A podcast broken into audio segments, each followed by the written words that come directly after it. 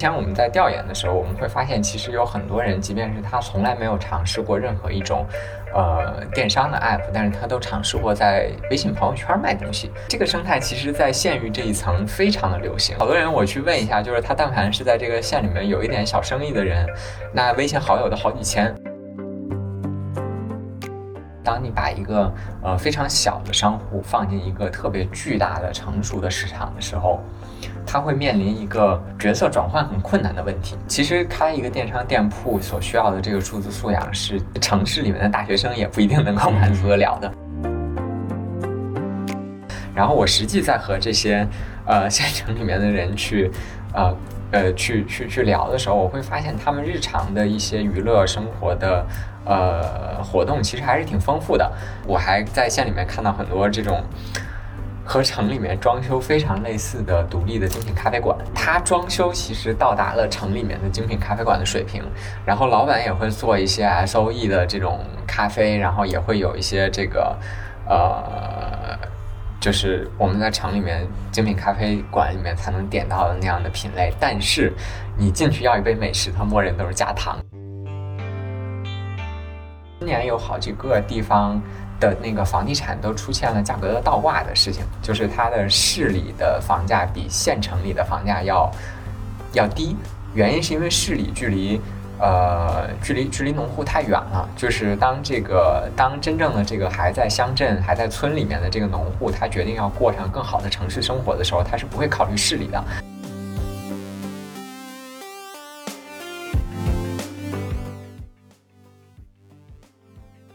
Hello，大家好，这里是二维码，我们是一档科技评论播客，我是今天的主播 Break。那么前不久呢，我们的另一位主播建飞去重庆跑了一圈，好像是跟着一个 MCN 去重庆下面几个县去啊，这个围观他们如何教这个农民伯伯们去使用这个电商卖货哈。那确切的说，应该是跑了有三个无锡、彭水、酉阳。那么在重庆的时候呢，每隔几个小时就能看到建飞在。微信群里发来的当地的图片，我其实特别能理解。对于建飞这样的北京孩子来说，身在二环内，长在菜市口，很少有机会去到南方的县城看一看，当然是感觉很新鲜的。建飞能不能先跟我们聊聊，当初为什么决定这个这个冲出北京的层层封锁，到西南去走这一趟？对，其实这个也是咱们这个播客过去一段时间停更好长一段时间的一个原因，就是因为那段时间我跑路了。对，主播跑路了，就确实是不在北京，然后那个路上的行程也比较紧，然后确实是之前也约了一些，呃，这个其其实是约了一些播客选题，但是最后都没有时间录，结果就导致我们这个播客停更。要不要预告一下约了哪些播客选题？就就先先先先卖个关子吧。双十一有特别的款吗？双十一那双十一那一期节目应该是在我们这一期节目之前上。上，那两期都是电商的。对对对，然后那个，然后嗯，去到这个西南这边呢，其实是因为我今年其实自己去写那个年度的大稿子，就是。呃，互联网与中国后现代性异语那篇稿子的时候，其实提到了呃县城和比县城更下一级的乡镇的一些生活方式和这个职业的这种嗯一些状态吧。然后，但是正如 Break 刚才说的，就是我之前其实因为很少走出北京，然后大部分的调研其实都是通过网络调研的，其实也是通过快抖啊、微信这种方式去和在地的一些人去观察，然后去去做的调研。然后这个正好有一次。有这么一个机会，然后我就跟着去了。然后这个其实是跟着腾讯这边一起去的，就是因为他们是在做这个视频号的，呃，这个直播带货的这种培训嘛。嗯，呃，视频号的直播带货，我我其实我想到一件非常真实的事情，大概是一五一六年的时候，那个时候那个另外一位科技评论作者阿禅，呃，他的他的父亲呃。应该是一五年，在微信上开了个小店，哎，微微信的微店里面开了个小店，是卖他们当地的一个呃咸柠檬，就是治嗓子这个上火的。我记得当时呃我买完之后呢，我觉得喝的挺好喝的，我推荐给另外一个朋友了。后来那个朋另外一个朋友想买的时候，我忽然发现，哎，这个店的地址跑哪儿去了？就是反复也找不着这个店的地址。嗯，所以一五年到现在其实已经有八年时间了吧。然后我们一直看那个视频号带货是嗯不温不火，啊那时候还没有视频号，那时候微信，这只是微信，它甚至都不依托于公号的这样一个生态，它完全是依托于一个一个社交，也不能完全说依托于社交社交吧，就是可能有人就是利用这个微信的平台来做一些带货。那其实我特别想知道是，就是说，呃，是什么打动建飞，就是愿意出去跑跑跑这么一趟？对，其实呃，就是刚才有谈到的，就是还是想去看看县城里的人的真正的生活和工作的状态。然后这个从这个角度上来说啊，我觉得这个收获还是挺大的。就是这个和腾讯其实就 没有什么关系了。就是其实我确实是收获到了在县域这一层的生活方式的一些呃一些一些观察吧。就包括我其实落地到重庆那个地方，我重庆之前其实没有呃在主城区我也没有没有仔细观察过，其实就其实是旅游路过的一个观察，我都没有把重庆当成这个主要的旅游目的地过。你第一次哦就。以前去重庆也不是专门去重庆，对，不是专门就是路路过那个地方去别的地方，然后但是我，呃，我们第一次那个行程是先去的无锡，然后去的彭水，然后去的酉阳，然后第一天其实就是一天的时间，整个都在路上，然后早上八点飞机，然后到重庆，然后再从重庆坐一个高铁到奉节，然后再从奉节打车才能到无锡，然后到了的时候下午都应该已经，呃，五点多钟了吧。从北京的家门口到酉阳的县城，中间会有一些等待的时间，因为这个你你给飞机到高铁要要等嘛，就是还是挺挺疲惫的。然后然后但是到了那块之后，我的第一感觉其实是这个这个县城好热闹，是不是啊？不是是不是觉得那个动静很大是吗？对，就是就是呃，重庆很大，这个也是一方面啊。就是下了飞机之后，然后坐了高铁，然后还打车，还走了那么长时间，然后才到这个。就你以为这个对我以为就是对啊，就是重庆的平谷是吧？对，我以为这个你作为一个市嘛，就是你你北京也北京也是一个直辖市嘛，那从从一个端点到另外一个端点，你即便是打车的话，顶多也就是两三个小时，差不多就撑死了。但其实那边两三个小时只是最后的那一小段距离，中间还要坐高铁。就从重庆到酉阳的高铁要坐两三个小时。重庆到无锡。哦，重庆重庆到奉节需要坐一个小时还是两个小时，有点记不太清了。然后下了高铁之后还要坐两个小时的车。嗯，哦，就是说它那个县城其实没有直通高铁。呃，可能是有的。然后，但是我们那天下午是它没有班次了，所以所以需要到奉节那块儿拐一下。你刚才说感觉特别热闹，我觉得有，因为我是南方人，我觉得是因为南方那边很多地方山比较多，所以在城市建设的比较拥挤一点，所以就这种啊摩天擦掌，这个人潮汹涌的感觉。嗯，你到时候是晚上下午是吧？对，我们到的是晚上晚高峰。对，然后到那块是晚上，然后就吃了个饭嘛，然后吃了饭之后就在县城里面，呃，随便逛了逛，然后你就会发现那个街面上，呃，大部分店铺基本上都营业到十点、十一点左右。然后其实和大城市还是挺不一样的。你说北京、上海、深圳这种地方有夜生活，它是有的。仅限三里屯，它都是藏在楼里和特定的那些商业区。就比如说北京是三里屯，然后国贸那个地方，你比如说你可能去蹦个迪，你去喝个酒，酒吧是 OK 的。但是你可能一到了下午六点以后，那可能街面上那些卖东西的、卖衣服的、卖生活用品的，然后尤其是老城区的话。那基本上就都关门，就尤其是大家会觉得，那北京就是没有来过北京的，可能会觉得那北京二环里是不是最繁华？其实不是，北京二环里是过了八点就没有街上没有人的那么一个状态。对，就是县城里面和这种大城市的这种分块的还是不太一样。他们那边其实，我看他们的大部分的，尤其是小业主的话，基本上都经营到十点十一点。他可能就是前面是门脸，然后上面或者是后面就是住人。然后那他可能，那他在店头玩手机 和在自己家里面玩手机其实是一样的，所以他那店就一直开着。然后那种感觉就是确实一直有人。那餐饮的话就是。嗯，餐饮的话确实是一直有人，就是你看外面那些呃烧烤啊、大排档啊什么的，就能够一直外面有人坐着在那儿喝酒吃烧烤。就是它沿街全都是这种商铺，是吧？对，呃，就是一些一些一些主干主干道是是是这样的，嗯。哇，那你去了专门的夜市吗？夜市我们在无锡是没有去，嗯，是不是它其实也不需要夜市了？因为它的街道两旁全都是。餐厅、餐馆，然后对，因为对，因为我觉得他们那边的生活的节奏没有那么快，就是不会说大家呃，比如说每天晚上工作到很晚，尤其是工作到八九点钟以后，然后才那个下了班，然后还需要去夜市那边去呃怎样放松或者是购物那种。然后我们在那个嗯，是在彭水还是酉阳啊？是在酉阳，酉阳那边呃，去逛他们那个农贸市场的时候，我我我也之前把那个照片呃发给过群里，之后可以看是不是能加到那个 show notes 里面，或者是哪里，就是非常有烟火气的那种，就是非常有烟火气的那种农贸市场，然后就在工作日的白天一整天，那个地方都会。呃，挺热闹的。然后晚上就是下了班那会儿，还会有一个小的晚高峰。然后，但是再晚了的话，它可能那个农贸市场那边就关了。但是，呃，因呃，就因为因为因为确实没有那么晚的人去那个在那个农贸市场那边逛，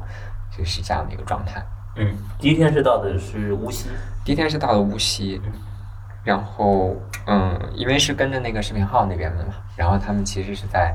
呃无锡那边的一个县域的电商中心。呃，去做这样的培训，嗯嗯，然后第二天晚上就往彭水走了吗？对，第二天晚上就往彭水走了。然后，呃，彭水那个地方其实给我最印象深刻的是它那个城市的景观特别的漂亮。哎，你看乌溪里面溪也是水哈，彭水也是水，他们是不是都是这个城区有条河穿过去？嗯，对。嗯，对，这三个应该是都有，然后有有阳那个那个，对，有阳这个字儿，第一第一眼都不敢念是什么？有 有七字里边有一横。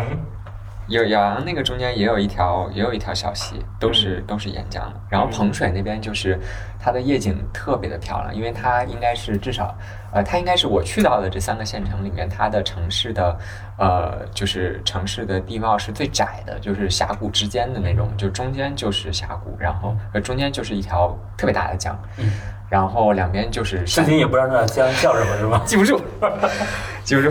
就稍后可以查一下，也放在那个 放是放在 show notes 里。中间是一条特别大的那个河水，然后两边是那个山谷，山谷离那个河水其实非常的近。然后到晚上之后，就是所以它那个其实城市的很大一部分是建在半山腰上，所以它依山而建的是吧？对。然后当那个晚上夜幕降临的时候，就是那个感觉就像是怎么说，繁星落于江水之上的那种感觉。就是这个，这个我当时也是拍了一张照片的。它会层层叠叠的那个高楼的那个晚上那个住家的灯光，然后就会形成一个立体的那种光幕的效果。所以它是错落有致的。对，然后倒映在那个水面上，那个那个效果特别的好看。然后你会觉得这是一个特别繁华的地方。我看了一下地图哈，那个嗯，苹果的地图，那条江叫乌江啊，乌江榨菜的乌江，就是那个乌江。对。如果如果能加那个 show notes 能加图片的话，到时候我们可以把那张图片。而且他们是一个民族地区，它全称叫彭水苗族土家族自治县。嗯嗯，你当时注意到这点吗？哦，我注意到了。而且你看它的地，它的地形跟重庆几乎一模一样，就是呃，这个乌江这条，对，三江两岸，乌江是条大的一条江，旁边还有一一个江叫。它旁边还有一条江叫豫江，豫是忧郁的豫，所以是中间还有一个半岛，就类似于重庆的一个渝中半岛。嗯，所以它其实是个小重庆哈，彭水。嗯，所以你会觉得它晚上特别的美。嗯，对。然后彭水因为它的那个地势特别的狭窄嘛，然后基本上就是不是桥就是那个单行的窄路，所以彭水还堵车。就是他们说峡谷型城市，对对对对对，就是有点像是微缩版的深圳，或者是微缩版的那个。厦厦门那种感觉就是长条形的，然后就他们早高，他们说就我们打车的时候，然后早高峰晚高峰都会都会堵车，然后你会觉得他们那边还。挺挺挺繁华的，就是就是去这三个县城，其实给我的感觉都是烟火气非常的重。就这个烟火气不是我们在社交媒体上，就是很多嗯城市里面的人会说烟火气的时候，呃说的那种非常抽象的印象，而是那个地方确实就是有很多的小怎么说 对小商小商小贩小业主，然后的那种繁荣的景象。嗯。哎，我发现这几个地方好像都是这个少数民族地区。酉阳是叫酉阳，叫土家族苗族自治县。土家族放在苗族前面，可能土家族人更多一点。对他们做培训的时候，其实学员里面还有不少是这个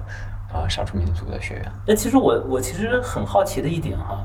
嗯，建飞从那儿回来之后呢，就通过这个视频号直播直播带货给我们安利了当地的香肠和这个腊肉。嗯，然后嗯。朋友们吃完之后呢，这个评价是比较两极分化的。建飞觉得这个吃出来肉的原味儿，我和另外一位朋友吃吃的感觉呢，就感觉就是比较辣，然后那个熟成的时间是不是短了一点？所以我我特别好奇哈，就是说这三个地方呃都在重庆啊，然后呢，他们他们主要都这些地方有有有什么特产啊？居然是做这个视频号直播带货的话，那它主要卖什么东西呢？嗯，其实从呃产业化比较高的这个角度上来讲，就其实那个我推荐的那个腊肉和腊肠是当地就是产业化比较集中的产品它。是在大工厂里面做的吗？呃，我推荐的那家其实不是大工厂，是是是自己家的那种制作，但是它对，俊飞在群里面发完照片之后，我们可惜已经全部下单了，要不然不敢买。对，就是就是他，但是他也是都是办了那个相关的那个证照的，因为这个这个不是那个它不是初级农产农产品，你要销售的话，其实都是需要那个证照的。只有初级农产品你是种出来那个，它就它就可以直接卖的。那剩下所有的那种加工食品的话，其实都是需要相关的这个卫生许可证啊、食品加工许可证才可以在网上销售的。然后那看起来的话，就是因为那个烟熏的那个房子，它就不可能 是白的它 它就不可能是白的嘛，它底下。就是它那个底下还是他在附近去找人收的那个果木，然后去烤的那个，就是常年就是一个相当于是一个焖炉，然后把那个肉挂在里面，然后就一个，然后就就点了火，然后就去那块儿烟熏。所以那个那个照片你看完了之后，就是如果你不理解它整个的制作过程的话，会会觉得会觉得很脏，而且实际上它也确实会有那个木灰包在那个肉上。其实这个脏是个城市生活的概念，就是要无菌的环境。可是你在这个很多更多地方，大家这个烟熏就是挂在那个土灶台上哈。对对对对对，就是烟熏腊肉一定出产出来的结果就就是这个样子。然后那个，那它那个风干的那个部分，好像我后来了解了一下，好像这个风干腊肉和那个烟熏腊肉就是两种两种东西。就是这个烟熏腊肉好像就是熏完了就可以就可以吃的，嗯，就是风干的是是另外一种腊肉。然后那当地的话，除了这个腊肉、腊肠之外，还有其实他们那边有什么高山土豆，然后有高山蜂蜜，然后还有呃，这整个三个县是，我刚才看地图，好像都在山上，基本上海拔都是在七八百米往上。嗯所以你看当时八月份去，你觉得很凉，很凉爽。呃，对，相对来说还凉爽一些。对，相对是哪个？重庆还是北京？相对相对重庆，但还是比北京热是吧？对，还是比北京热，就这呃呃，对比北京热。对，那个九月份的时候，其实北京九九月底的时候，其实北京已经蛮凉的了，今年。嗯然后那边的话，基本上还是能穿个单衣，然后加个呃，其实是个单衣就就差不差不多了。嗯，好消息，好消息！二维码见听友群了。为尽快回笼粉丝，所有主播上班摸鱼陪您聊。进群还能了解二维码最新活动动态及选题展望。进群请认准微信个人号“二维五码全拼”，二维五码全拼，马小二恭候您的到来。然后那边还有一种就是呃很特别的水果叫黑老虎。哦，跟我们安利过。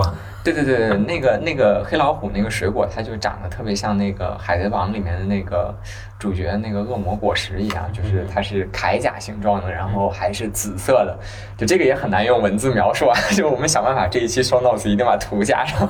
就是它它在网上去销售的时候，大家都会非常好奇这个水果到底是一个什么样的东西，所以初次的购买率应该是非常高的。但是它这个水果有一个特别大的问题，就是它成熟了之后很快就会烂。嗯，所以呢，那在网上直接销售的话，大家部分卖的都是那种就是还没有太熟的，但没有太熟的那个它就不是很好吃，而且可吃的部分也比较少，然后所以他的回头客就比较低。呃，就当时他们去教那个直播带货的时候，就没有推荐用这个这个品类，因为你一旦卖了，你就相当于卖一个好奇，大家都好奇你这是什么水果啊，然后买了尝一尝，然后尝了之后就会就就跟那个人参果一样，对就再在的时候就再没有没有回头客。所以当地也在想办法。这个其实是这个果子有什么好处吗？吃了？这个它是它其实是可以入药的，就我们很多的那个中药里面，就是复方的那种中药里面，就一些活血化瘀的中药里面片剂，呃，都会里面有这个黑老虎这个药材。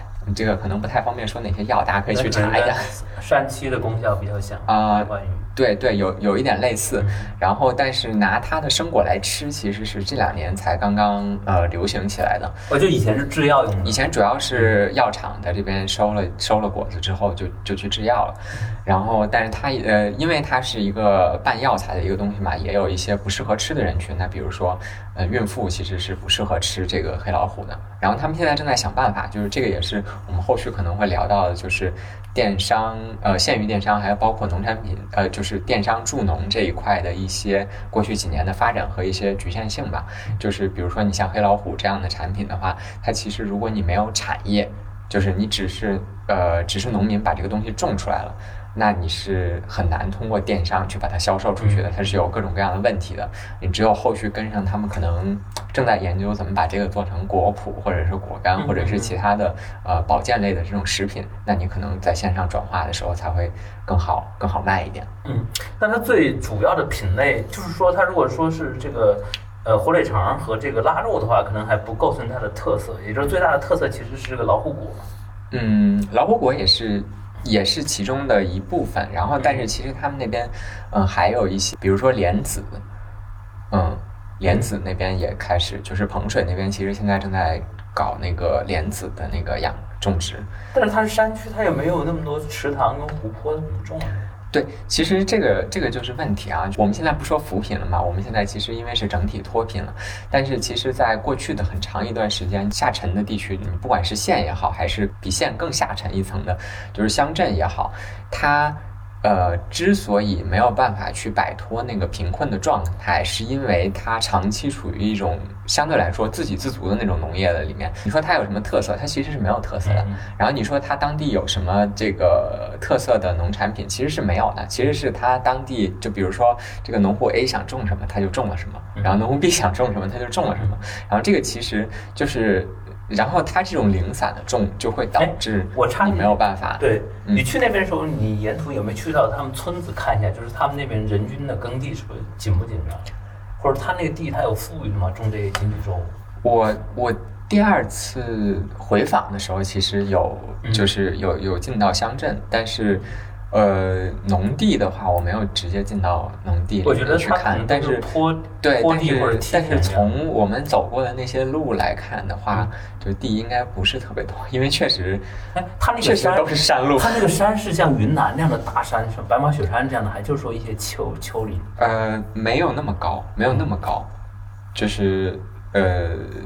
但是也是也是也是挺高，就是也是有崇山峻岭的。对对对，也是有崇山峻岭的感觉。就是如果你以人脚为丈量的话，有呃，或者是你以这个田地为丈量的话，我觉得这个对种植啊、对养殖啊，还是挑战挺大的。他们那个地形。对啊，你比如说，他如果要发展这种呃这种卖腊肉的话，那上游它是养猪，它是分散在农户里面养的，还是以那种规模化的养殖场为主呢？嗯，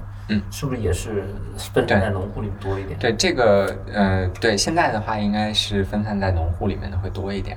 这个其实也是看，就这个就是涉及到这个电商后面整个的产业化的这个部分了嘛。嗯，那其实，呃，电商的话，其实不管是现在就是视频号，其实是因为是从去年刚起来的，那不管是微信视频号这边在做，还是说以前的呃上一代是快抖。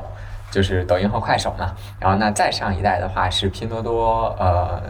淘宝、京东，他们是做的更早的。他们其实我们城里人，或者是说我们的这个电商的消费者来看的话，我们看到的最后就是一个购买的窗口，但这个购买窗口的前面其实是一个巨大的链条。这个链条是，尤其是在这个产地这一端，其实是和那个农业产业化那那那一侧是连接在一起的。嗯嗯。那我想知道，就是你去的时候，你跟他们当地这些商户聊的时候，就在这之前，他们在比如说淘宝啊、呃拼多多啊、抖音、快手上卖东西，他这些这这几个平台在当地的渗透率是呃怎么样？就在村淘做了很多年嘛。对对对对对，就虽然虽然这一次是跟着这个微信视频号要去的啊，但是肯定还是要就是这个这个农村电商这个事情要夸，肯定是要从淘宝开始夸的。对，就淘宝跟他们扫盲了是吧？对，就是对，就是就是确实，因为呃，其实农村淘宝他们做的也是最早的嘛，应该是从零七零八年就开始做了。然后，那他们其实有几个不同的模式版本的迭代，但是大体上其实前期的一些市场教育，还有一些基建，其实是他们推动和当地的政府一起去做的。包括其实我我们谈到的就是县域一级和包括乡镇一级有一些嗯电商中心。这个这个角色其实非常的关键，这个其实都是呃在早期啊，早期其实很多都是淘系的电商和呃这个京东啊，还有拼多多他们这些呃平台公司去推动去去去做的。然后这个电商中心其实，嗯，它是一种就是集呃物流、办公和这种有的还加上政务为一体的这么一个怎么算实体的嗯商业地产式的这这这种东西，就是那首先你这个呃电商最重要的一点其实是物流。就是你不管是把这个东西，呃，就是呃，这个叫什么工工工业品下行，还是农产品上行，嗯就是一个是把这个城里的东西卖到乡下，还是把乡下的东西收上来卖到城里，那其实你这个物流都是要通的。所以第一步，它相当于建立一个物流的网络对的对对对你需要先把这个四通一达嗯，然后搞到这个地方。那其实很多的这个电商中心从最开始就是一个物流中心这样开始四通一达能到了乡镇这一级吗？不不太能。不太能不太能。对，这个其实也是现在的这个我们会讲到，就是呃，现在这个农产品电商吧，还有机会的这么一个一个一个一个因素，因为我们会发现，呃，它确实是在这个乡镇一级的话，很多四通一达它其实是搞不定的，嗯。就我我我们后续对对，我们后续在那个回访的时候，呃，有另外一个县，就不是这三个县，然后他们的那个电商中心其实就是自己成立了一家物流公司，然后四通一达的到了这个县里之后，然后呢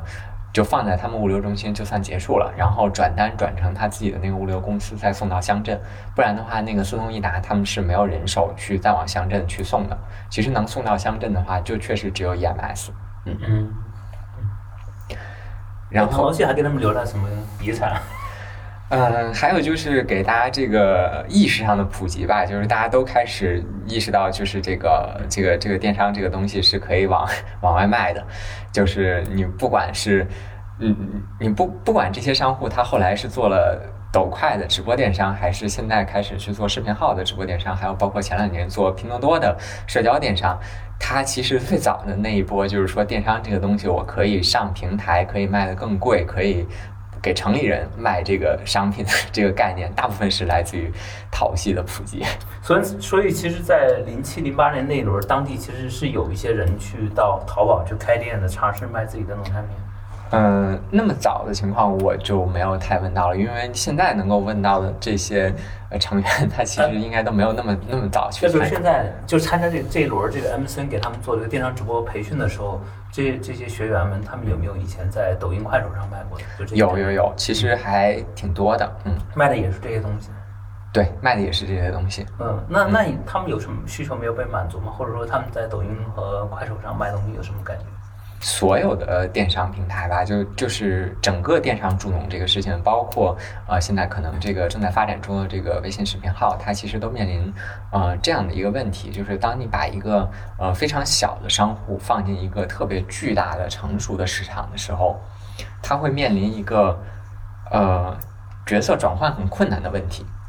呃，就作为电商消费者来说，我们可能会觉得这个电商不是很简单嘛？就我们下买买东西下单就这样，那我开店是不是也就跟也也很简单？我就开一个店，把商品录入进去，然后就这个就开始卖。这个完全不是，就是如果你真的去申请一个电商的店的话，不管是在微信视频号，还是抖音，还是快手，还是淘宝上，你就会发现有无数的证照规则，然后还有这个。平台的运营的一些限制和这个合规的策略是你需要攻克的。即便是这些所有的你都攻克了之后，你还会面临一个就是你的商品的照片拍的好不好看，你的客户、呃、你的客呃你的这个客服响应的及时不及时，然后你的这个店铺装修的美观不美观，以及你怎么营销，怎么去做这个事情。这个角色转换，其实我是觉得是对于这种零基础的呃。商户就是县域和乡镇这一级的商户，他去做电商最大的一个障碍。然后，因为因为因为因为因为就是可以理解为基础的这个素质素养的问题，是吗？对，就是其实开一个电商店铺所需要的这个数字素养是。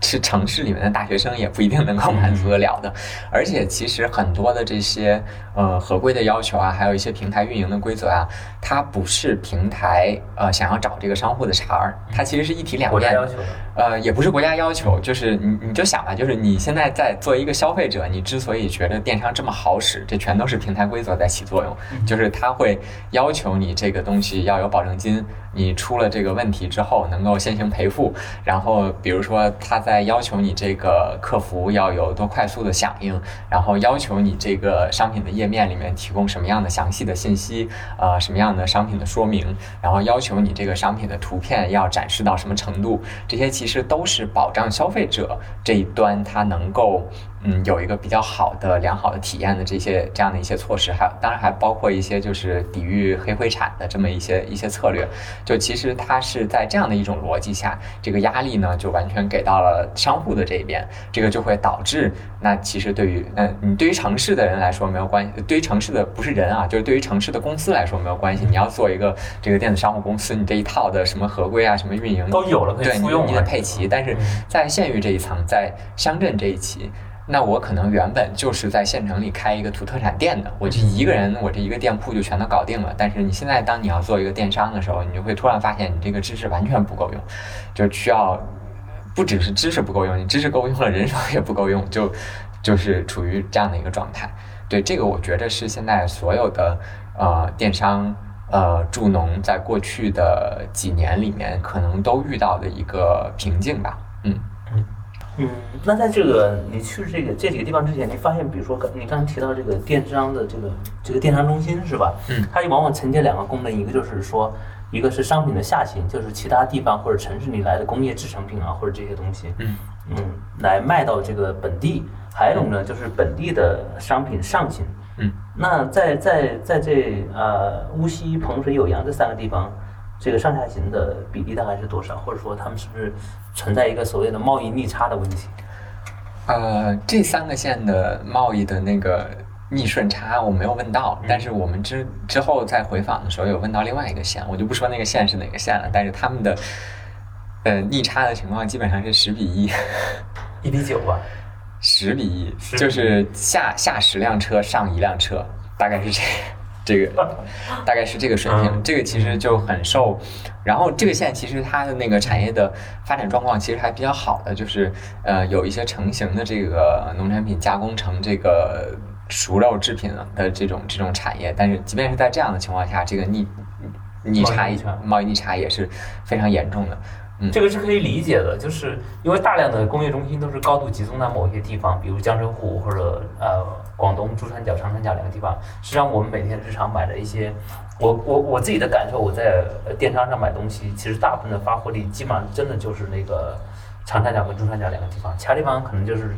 也就是说，你说其他地方大部分可能都存在这个一比十这样一个上下行的一个比例的问题。嗯，对，我觉得这里面还有一个问题啊，就是。就是说，呃，其实刚才也谈到了，就是那个农特产品的这个问题，就是我们会发现，把一个呃地区的它的农业产业，呃的这个单品去放到一个特别大的市场里面的时候，其实很难有竞争力。嗯，就是，嗯，这个怎么说呢？就是，嗯，比如说啊，我们要说呃大米，呃，那我们可能会想到几种啊，就是盘锦、盘锦、五常，呃，那我们说到茶叶，我们就想起龙井。然后说起莲子，我查到了湖南的香莲，但是实际上国内产大米、产茶和产莲子的地方远远不止这一个啊，而且而且甚至就是绝大多数的产量是不来自于我们呃认识的。最知名的那几个，对，就是如如如果如果中国只有盘锦和五常产大米的话，我们早就饿死了。我们吃的东北大米大部分可能来自江苏、湖北、湖南这些地方。对，就是就是就是，实际上能够成为特产品的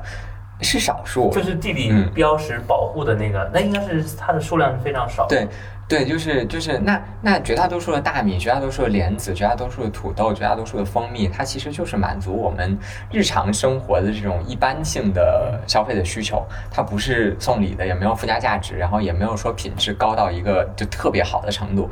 但是这些其实反而是这个。呃，销量最大的，但这些嗯普通农产品，它在呃互联网上抛进一个大市场里面做销售的时候，它就很难竞争。也是一滴水。对对对，就是就是那消费者呃，我为什么要买 A 地的普通的土豆，不买 B 地的普通的土豆？就是都是普通土豆，就是差异化的。对对对，都是都是普通土豆的情况下，我为什么买 A 地的不买 B 地的？为什么不买我们家楼下菜市场的？这个其实就是，嗯，我觉得也是我们这次调研的过程中我发现的一个，发现的一个问题吧。然后这个特别特别有意思的是，我发现这个问题之后，然后那个供销社那个事情，就是供销社的逻辑是什么呢？就是你这个普通的商品，就是你这个商品啊，质量也不是特别次，但你这个商品呢，也不是，就是你这个农产品呢，也没有什么特别的特色。反正平均水平，你就是平均水平，能够满足大众消费品的这种东西，然后我给你放到城市里面去卖，或者是对接到这个政府机关、事业单位的食堂去卖，呃，就它其实就是这样的一个模式。那你它那个其实是有有一些人说这个供销社是没有在市场的逻辑里面去做竞争的嘛？呃，从某种程度上是这样的，但是你会发现，但是其实它满足的是大部分其实。确实没有能力去。哎，现在供销社里面卖什么呀？是不是也是卖一些农资啊，比如化肥啊、种子这些？嗯，它其实也是在做那个双向的那个什么呃销售，就是农产品上行，还有工业品下行。呃，我之前也去查了一下，就是他说，呃，二零二一年的那个供销社的总共的销售额是六点二六万亿的总销售额。嗯，还是挺大的。然后这其中二点七九万亿都是呃农产品的销售。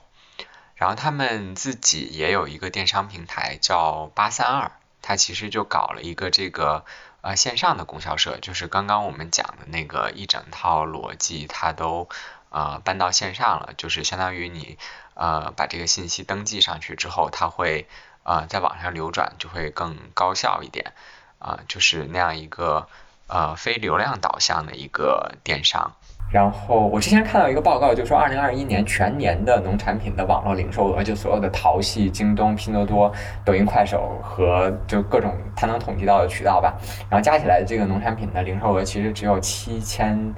八百九十三亿元。那所以其实现在我们说从网上这种卖农产品，包括助农的那个助农电商的那一部分加起来，还没有还没有供销社卖的多，因为。确实是你在一个流量竞争很激烈，就是平台平台的流量其实也是要钱的嘛。就是如果我不拿出这部分流量来给这些农户做助农的话，那其实这部分流量是可以赚钱的。那你对于每一个平台都是这样。那那在这种情况下，我去把一个这个很贵的流量给到一个它本身没有特别好竞争力的这些农产品，这其实这其实是一个反反反经济学的一个反经济学的一个事情。那对于这些普通农产品怎么去做？我觉得其实。呃，供销社在农产品上行这一块其实做的还挺好的。他们他们也是收东西是吧？对他们就是收东西。他们其实是对于那些完全没有品牌的农产品，就比如说我农户种了之后，然后我现在很愁没有销销路，然后我就上到这个网站，然后把我有多少这个农产品登录在上面，然后就会有一些呃上一级的，就是比如说这个县城里或者是市里面一级的这个呃企事业单位的食堂，然后还有一些私营企业，他想这个用以购代捐的这种模式去消化一些呃农产品，然后就上到这个网站上去去购买，大概是这样的一种。模式，那其实我觉得这个模式就还还不错，对，还还还不错的，就是嗯，和大家想的，就是印象刻板印象里面那种不好的供销社的，其实不是一个东西。就是它跟这个失败的计划经济其实不是一码事。对对对，它今天的供销社跟我们五十年前、六十年前那个供销社已经不是同一个概念。对对，它没有太大的这个计划的色彩，它其实是单独辟了一个就是流量。呃，非流量导向的一块一块一块一块平台市场，我觉得是是这样的作用。就包括这个实体的供销社，就是你在市里或者是看到呃网上说的那些，就是线下要开店的那种供销社。它其实也是和当地政府去结合，比如说他拿了一块当地政府的这种地，就是商业地产里面不是也会留出一些公共用地嘛？然后比如说是给这个社区啊，给这个街道去用的，他辟出这么一块地来，相当于这个地是呃有优惠或者是免费的。那我们在城市里面买农产品，这个可能是一个冷知识啊，但是我我一说大家就。应该应该都能理解，看过我之前稿子的也都能理解。就是我们在城市里面买的大部分农产品里面的成本其实是其实是地租，而且是城市的地租。就是为什么北京的呃肉蛋奶还有这个蔬菜会比这个县城里面我在拼多多九块钱买过一箱子柠檬，大概三十个，对，半年都没有吃完。为为什么要为什么城里面的会贵呢？因为你城里面要开超市，你超市的这个租金一个月是多少？然后这个超市要雇佣他的这个营业人员，然后这个人营业人员在北京租房的这个成本是多少？所以我们其实，在城市里面买农产品，很大一部分是这个地租，是城市这一端的地租。那如果他在城市里面这一端开的这个呃供销社的这个售卖的点，它能够把这个地租城市端地租的这一部分压下去很大一部分的话，那其实对于这种就是我们刚才谈到的，就是非常普通、没有特别好竞争力的农产品，但是又量特别大的这种农产品，其实是一个非常好的事情。其实市场化也能解决的问题，就是比如说急嘛，大家赶着马车，北京往外就有这样的，赶着马车拉一箱苹果或者一 一车的玉米，然后在那上面。对对对，我我我我觉得其实去那个北京京郊的大集是要比那个去去去去山姆要收获。就我我其实有比较过，尤其是你要是买那个。初级农产品就是肉蛋、肉肉肉蛋奶啊，这种蔬菜什么的这种东西，你去你去北京京郊那几个大集，要比山姆要便宜很多。所以，所以之前大家其实对供销社还是还是会有一些误解，也就是说，它今天其实供销社在农村还是发挥了一个很大的作用啊。对，其实，在过去几年，我也看到，就是一些做的比较好的这个助农的电商平台。它也都在用统购统销的方式去做，包括我们看到的一些这个社区团购的，还有包括抖音、快手，他们其实也都在用这个统购统销的方式。因为其实上是所有人都没有办法很好的去解决这个怎么让呃下沉市场的普通的这个小的商户能够完成这个角色转换，能够完成和大市场对接的这么一个问题，中间肯定是要有一道呃转手的，至少目前。看起来是这样，嗯，有好多年没去那个村子里面看了。就是以前很多地方，其实供销社有段时间很凋敝的，因为它那些种子化肥吧，它卖的东西价格也不便宜。但是呢，有一些老农民呢，他不会上网，他反正就把东西，就是你说他是收东西吧，我还真没想到他们也负责收粮食。因为正常的那个粮就是，他们保底的是可以卖给那个储备粮库的。但储备粮库跟供销社又不是一个系统。刚才建飞，你既然说了这个，像嗯，从淘宝啊、抖快，他们其实已经，呃，起码在这三个县，他们已经有了所谓的电商中心这样一个基础设施，物流可以到，然后上行下行的这个机制也是顺畅的。那视频号现在在切这个直播电商这一块，它能有什么优势呢？或者它能补齐抖快的哪些不足的地方？嗯，是不是主要在流量上？呃，我觉着反而不是在流量上，因为其实，呃，就呃，对，就是就可以说嘛，就是其实腾讯和抖音啊和阿里其实都是竞争关系。那虽然是竞争关系，但是大家在流量这一块其实。都是不太缺的，在淘宝它鼎盛时期，它的流量是不缺的。那抖音现在其实流量也是不缺的。那呃，虽然腾讯说自己是这个第一大社交，但是其实那它的流量的天花板也就是这个位置，它其实还是面临刚才的那个就是小个体进入大市场的那个那个那个问题。所以我觉得这个问题其实呃，包括呃微信进去的话，也不是在这个流量上有特别好的优势，就它反而是可能是在这个结构上和。和以往的这个电商有有一些区别，就是呃，之前我们在调研的时候，我们会发现，其实有很多人，即便是他从来没有尝试过任何一种呃电商的 app，但是他都尝试过在微信朋友圈卖东西，嗯，就是他没有开过任何一个店，在。就包括在微态微信的生态体系里面，它也没有开过有赞，也没有开过这个什么微店，然后也没有开过微信的视频号小店，它什么都没有开过，它就是就一手交钱一手交货，对，就是一手交钱，就聊天记录里面就实现了闭环。对对对，就就相当于是我开了我我我我我我家开一个小卖铺，然后呃呃来的都是客嘛，然后都加了这个微信，然后最近上了点什么新货，然后我就在朋友圈通知大家一下，然后呃有一些这个老顾客，然后就说哎这个我要你。你给我留一点，就是呃，然后他们这个这个这个生态，其实，在县域这一层非常的流行，就好多人我一传十十传百，对对对，好多人我去问一下，就是他但凡是在这个县里面有一点小生意的人，那微信好友都好几千，就这个感觉，就很多城市里面工作的人，其实微信好友里面都没有那么多人，嗯，除非除非你是做销售的，这些是不是有很多是老乡或者外地工作的一些老乡对对对对？对，就是县域其实还是相对来说比较熟人的，就就包括他们那个学员，他们有很多就是其实是背靠背那么招募来的，然后结果最后他们就在会场里面 相互认识，说哎，我们是不是在哪个中学？我们是同一级。对，就他们那个圈子还是很小的，而且包括嗯，我看到他们培训完了之后，还有一些学员就。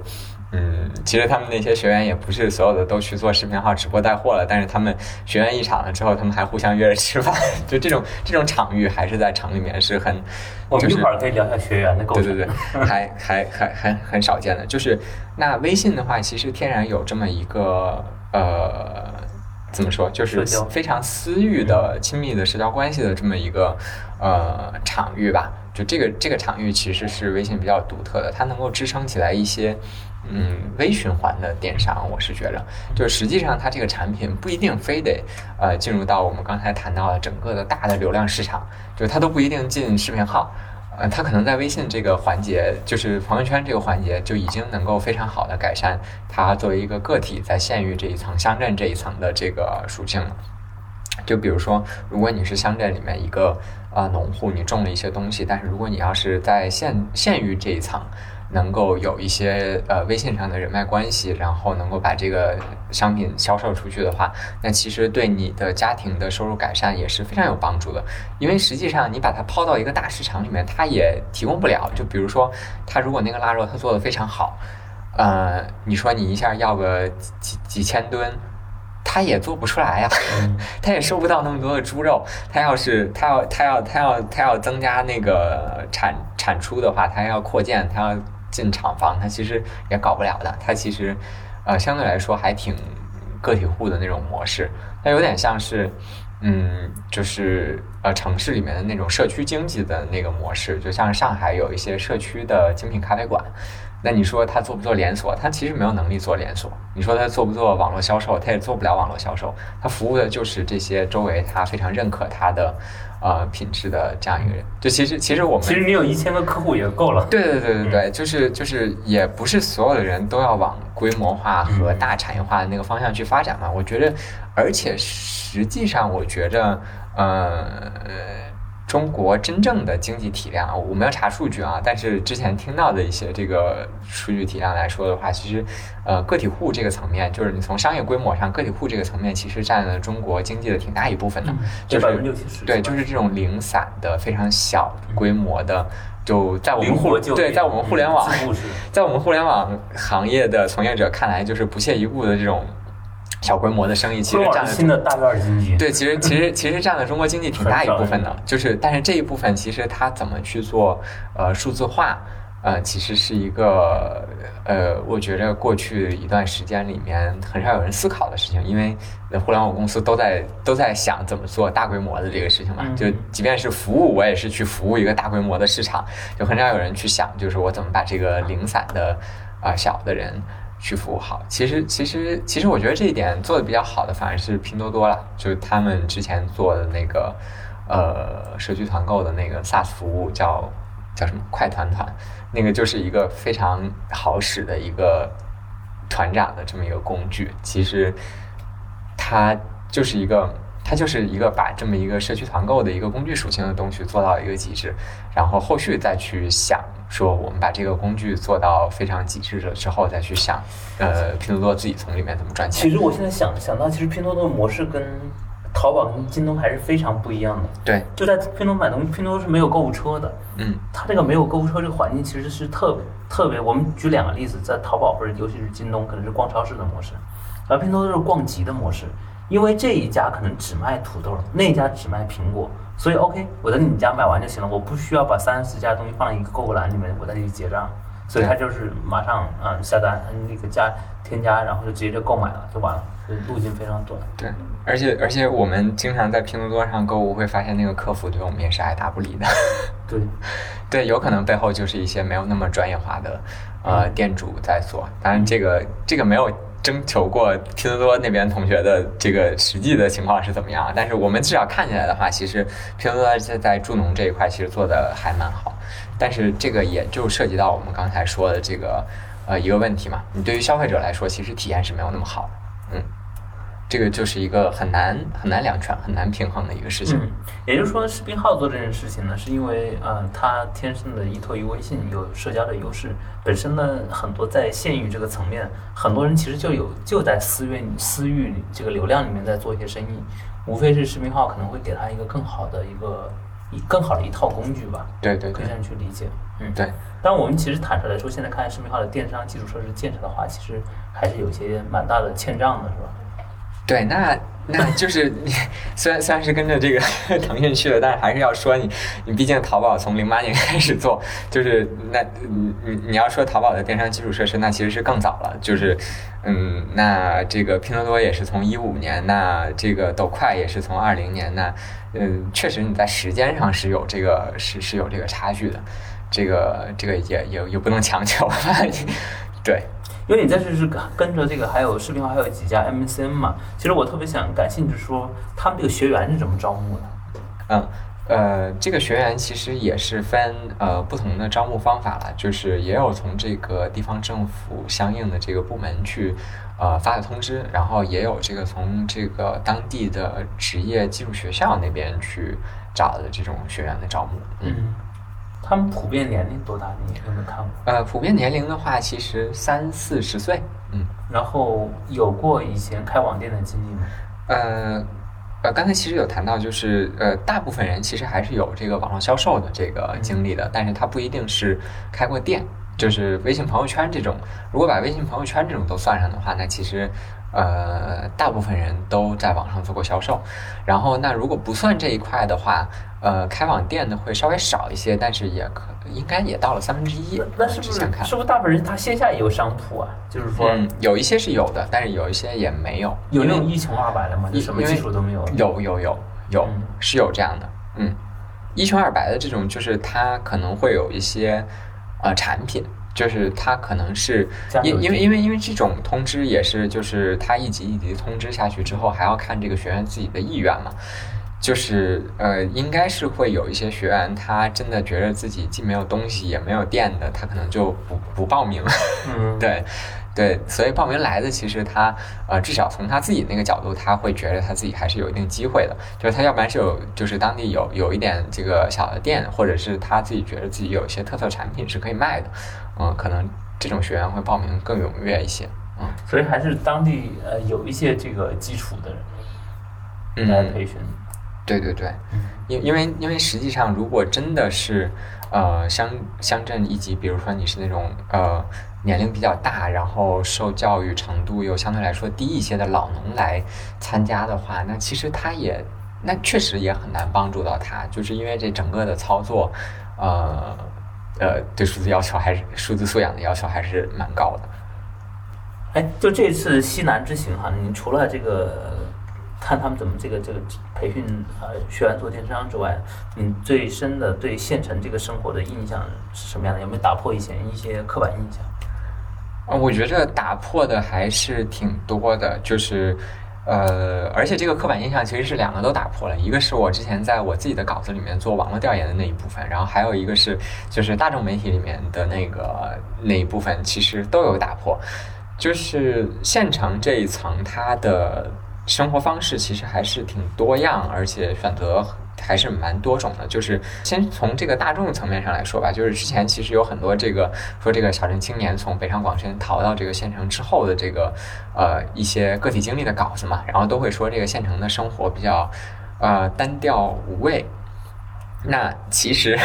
我觉得这个事情是非常呃一个就是刻板印象的一个事情，就是这个现在来看的话，其实很大的一个因素是因为。啊，这些在城市里面工作了一段时间之后的这些呃半城市青年，他其实很难再融入到县城的一些娱乐生活里面了。然后我实际在和这些呃 县城里面的人去呃呃去去去聊的时候，我会发现他们日常的一些娱乐生活的呃活动其实还是挺丰富的。就呃就比如说他们会有当地各种的这种嗯协会。然后就就我我不记得是在哪个县了。然后有一个人跟我说，他们是那个羽毛球协会的一个县里羽毛球协会的一个一个一个成员，然后还是这个还呃那个人还是当当地县里面那个蓝天救援队的那个成员，还去武汉那边去做过救援。然后我在县城里面还看到就是。啊，那县城的广场舞文化我就不用说了，这个是不是一到七八点就是？哎，一到七八点，一到一到一到七八点，就是县里面会就不同的县会有几个不同的据点，然后这个据点里面会有这个非常丰富的广场舞，然后不只是那种城市里面大爷大妈的广场舞，然后你还会看到一些年轻人。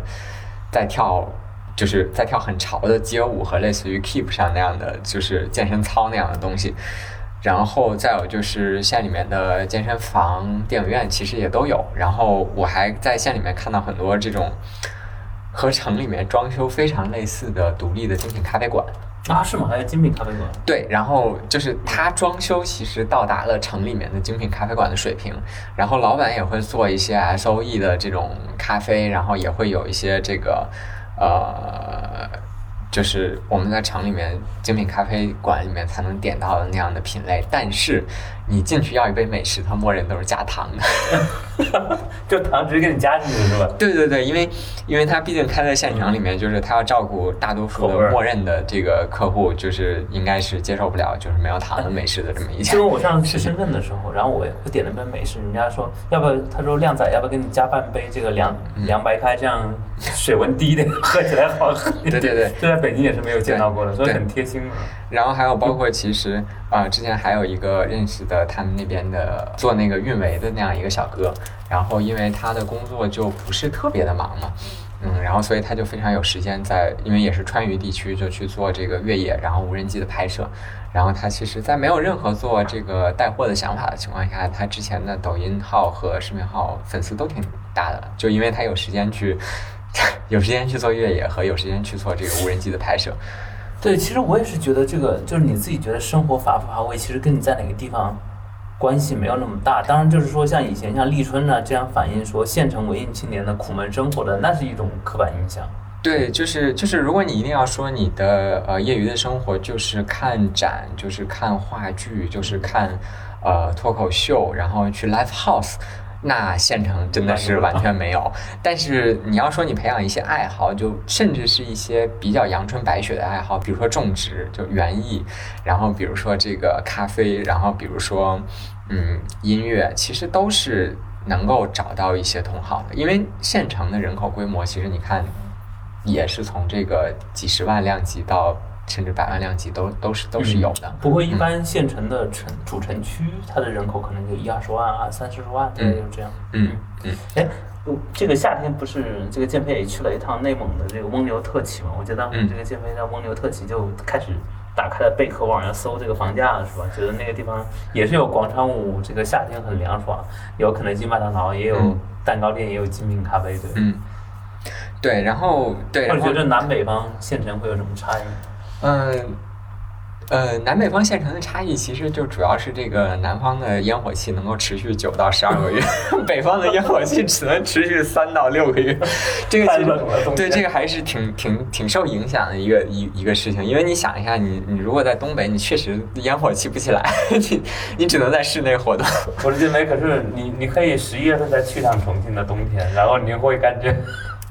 对，有没有那么美对，好就是湿湿冷湿冷，其实还是还是还是蛮那个那个什么的。然后其实县城刚才那个生活还有一点没有讲到的，就是很多人觉得去县城生活是躺平。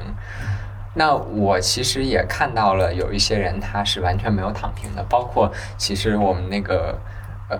你觉得他们那个包就是他们的工作的这个压力，或者他其实是不是也大家也活得很尽拼尽全力的去生活？嗯，这个其实是很多呃城市里面的中产青年其实难以理解，包括其实我也是比较难以理解的，因为我其实呃看到那个地方有一些学员，他是在不缺钱的情况下非常卷的，嗯，就是怎么卷吧？我先说他怎么不缺钱吧，就是他的家庭年收入至少超过百万级，嗯，嗯，然后在县城里面，他的家庭年收入超过百万级，这绝对是一个不缺钱的状态。然后他每天早上四点起床，为什么要四点起？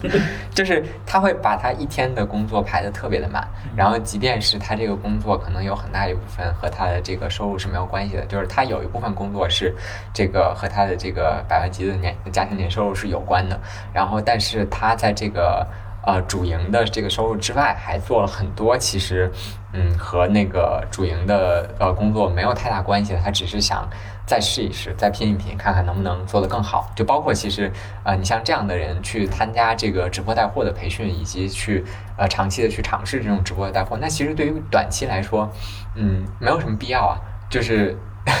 因因为因为其实你觉得他如果要是在呃传统的这种渠道，他都能够达到这个这个这个量级的收入的话，它似乎就是你你以我们城市人的思维啊，你不管是一个企业来说，还是一个个人来说，我都能够达到这样的现金流了，我何必去做这种线上的转型呢，对吧？但是它非常的积极，然后除了这个线上直播带货之外，它在线里面还去嗯尝试很多其他的就是我们看起来就是很很很拼的这样的事情。但是也有那些，就是比如说他他收入没有那么高，但是他很很很很很躺 很躺平的一些一一一些人，就是他会觉得那县域的这个呃生活对于他来说是一个呃低成本，相对来说质量还挺挺不错的这样的一个生活水平，他觉得那他的钱数就够了。你去和他说，呃，你能够做这样的尝试那样的尝试，然后就能够获得更好的收入，他觉得没必要，嗯。我我现在觉得已经很舒服了，就不需要再有更多的收入。其实这两种人是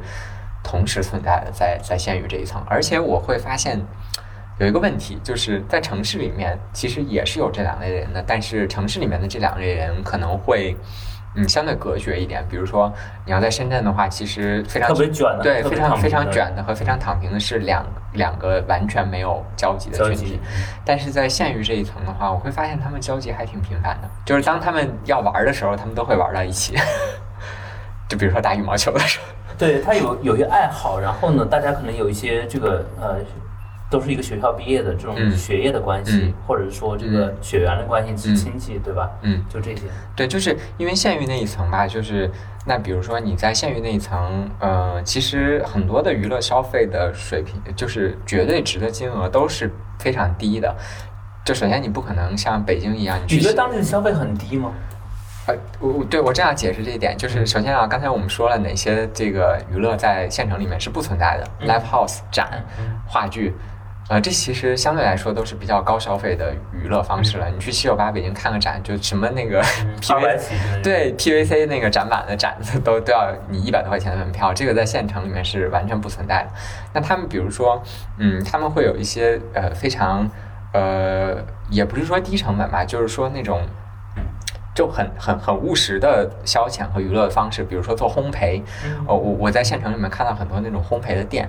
那你其实做烘焙这个事情，它的成本就主要是那些原料和你这个店的那个租用的成本啊。那那在嗯，那那有创业是吧？对，就烘焙店很多，就是烘焙店很多。然后那个烘焙店会组织大家，你交一部分钱，然后就来下午来我这块做这个。烘焙就就烘焙本身是一个娱乐，就是我的娱乐是做了一个蛋糕，就是就那个那个你懂吧？就是星巴克其实不是也是开这个就是什么咖啡的那个体验的那个活动，就是教你怎么去做咖啡的那个那个那个模式嘛。然后在这个县城里面就是做烘焙，做烘焙，然后做园艺，然后包括画画，成人油画，对，都都是有的。然后然后这个。这些这些这些娱乐方式，它其实的消费都是可高可低的。那你在城市里面，你去一个画廊去画画，那除了那个呃。呃，油料就是就是颜料的成本和老师的成本之外，很大一部分其实刚还是我们刚才谈到的，就是你在商业中心里面，你在写字楼里租一个让大家一起画画的这么一个场地是很贵的。但是在县城的话，其实这个场地就变得非常的便宜，那它整体的这个就这种这种娱乐的嗯成本就会变得非常低。那县城里面可能呃年入几百万的人和县城里面年入几万的人。都是可以参与到这种娱乐活动里面的，所以他们在娱乐和消遣这一块的社交关系其实是可以做保持的。嗯，在城市里面却很难。就比如说，那一个有钱的朋友，他每周都去看展，他逐渐他的他的贫穷的朋友就会远离他，只参加人均二百以下的局。对，那这是一个。哎，我回来刚才有个问题，就是说在在这个电商中心里边，这个政府它扮演的是个什么角色？嗯。嗯，各地的电商中心其实不太一样，就是有一些是纯政府牵头，呃，然后有一些是政府搭台企业唱戏，然后还有一些是早年间和这个淘系电商啊、京东电商去合办的，然后合办的那些呢，呃，也会有这几年有一些新增或者是退出的这么一个状况，但是总体来说呢，就是呃，还是会和地方政府会。呃，关系会更密切一点。一般地方政府会给一些扶持的政策，啊，比如说你这个场地的，就是地本身的那个价格，嗯，会更便宜，或者甚至到呃会到减免。然后这个电商中心的实际的运营单位，就是这个企业，嗯，它可能会有一些税收或者是补贴上的这个优惠，就比如说你给多少家县域的这个实际做电商的这个公司提供了什么样的服务，我就可以给政府给你一部分这个补贴，让你来去做这个电商公司的运营，就可能是这种模式会呃多一些，嗯。也就是说，它一个县里面可能会有多个电商中心，是吧？嗯，可能是会有的。然后包括呃县一级，然后下面乡镇其实还有电商中心，嗯。但是呃发展其实各地是不一样的，有的地方其实是那个，嗯，有的地方是这个县一级的电商中心发展的好，有一些其实是乡镇那一级，如果它呃。电商中心就是乡镇那一级，它又有特色产业，然后它的呃电商中心发展的又特别好，它可能就直接就对外了，那可能会跳过县一级的电商中心。对，刚才这个建飞聊了很多哈，其实建飞到哪都有一个习惯，就看看当地的这个房价是什么样的。就是每当他这个拿起手机要看房价的时候，我就觉得他对这个地方的印象还是不错。所以你在这个呃彭水、酉阳还有这个巫溪这三个地方，当地的这个房价水平是什么样的？有没有打算在那边买一套房？呃，重庆这个地方其实它整个的房地产的那个发展都比较特别特别，因为它有一个那个特殊的那个土地供应政策嘛。然后，所以其实重庆的主城区它的房价也不是特别高。因为我那天落地了，那个第一天落地了重庆之后，我就我就怀疑能能不能回北京，因为不是有那个疫情的原因嘛。然后就在想看看那个重庆的房价，然后我就发现其实重庆主城区，呃。三江两岸的老房子也不是特别的贵，然后后来，所以到那个县里面的时候，我会发现其实县里面的，嗯，好一点的房子和主城区的价格几乎是，嗯，快要快要相同了，就是也有那个五六千、六七千一平的房子在县城，然后，所以你要从这个角度的话，我觉得在县城买房是不是特别值的，但是在县城租房可能是比较值的，因为。因为嗯，你在县城租房的话，它可能大两居也就一千一二的样子，一个月就能搞定。然后，但是你买房的话，可能也要六七千，这个就不太值了。也就是在县的房价呀，到了六七千了，是吧？也就跟鹤岗差的非常远。对对对，因为因为是有这样一个状况，就是呃，其实不只是在重庆，就是今年有好几个地方。的那个房地产都出现了价格的倒挂的事情，就是它的市里的房价比县城里的房价要要低，原因是因为市里距离。呃，距离距离农户太远了。就是当这个当真正的这个还在乡镇、还在村里面的这个农户，他决定要过上更好的城市生活的时候，他是不会考虑市里的，他只会考虑对，只会考虑离自己家相对来说，比如说呃四十分钟车程、四五十分钟车程就能搞定的这个县里，他会考虑。但是你要到这个市里，可能需要一个多小时的车程，他他就完他就完全不考虑了。所以。今年其实很多城市的房地产，呃，在下跌的情况下，很多地方的这个县城的房产是没有下跌的，甚至还有小幅的上升。所以，那这个我觉得对于躺平青年来说，这样的话，其实你是比较亏的，就最好不要去县里买房，你就去县里租房就好了。但如果它跟鹤岗一样，比如说你花五到十万就能买一套的话，你会考虑？那我肯定是要买的。因为因为因为因为就是这就是虽然鹤岗是地级市啊，但是这三个县城，他们其实呃，在我看来，这个呃，鹤岗的房价相当于一千块钱，就是一平。嗯，你去过鹤岗？你没有去？我我没有我没有去过鹤岗，也是通过网上看的这个资料资料列的，就是就刚性的现代化设施可能还是鹤岗好，就是好像城市的道路好好像好像没有那个三甲医院这三个地方。因为它是县嘛，嗯嗯，县就不太会。但是但是你说他那个医院，哎，他们那个我们之前在做核酸的时候就要去 就要去县医院做核酸了，那个县医院，我觉得建的不比北京任何一个三甲医院。硬件都很好是吧？对，硬件都非常的好，因为因为不因为这种地方就不是特别缺地嘛，所以它可以把那个楼盖得非常的豪华。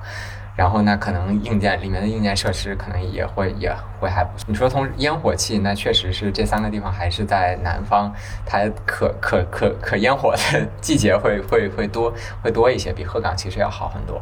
我我我觉得其实如果真的是一些躺平的青年想要去找的话，我觉得鹤岗最大的问题其实还是它的季节，而不是它这个城市的财政问题。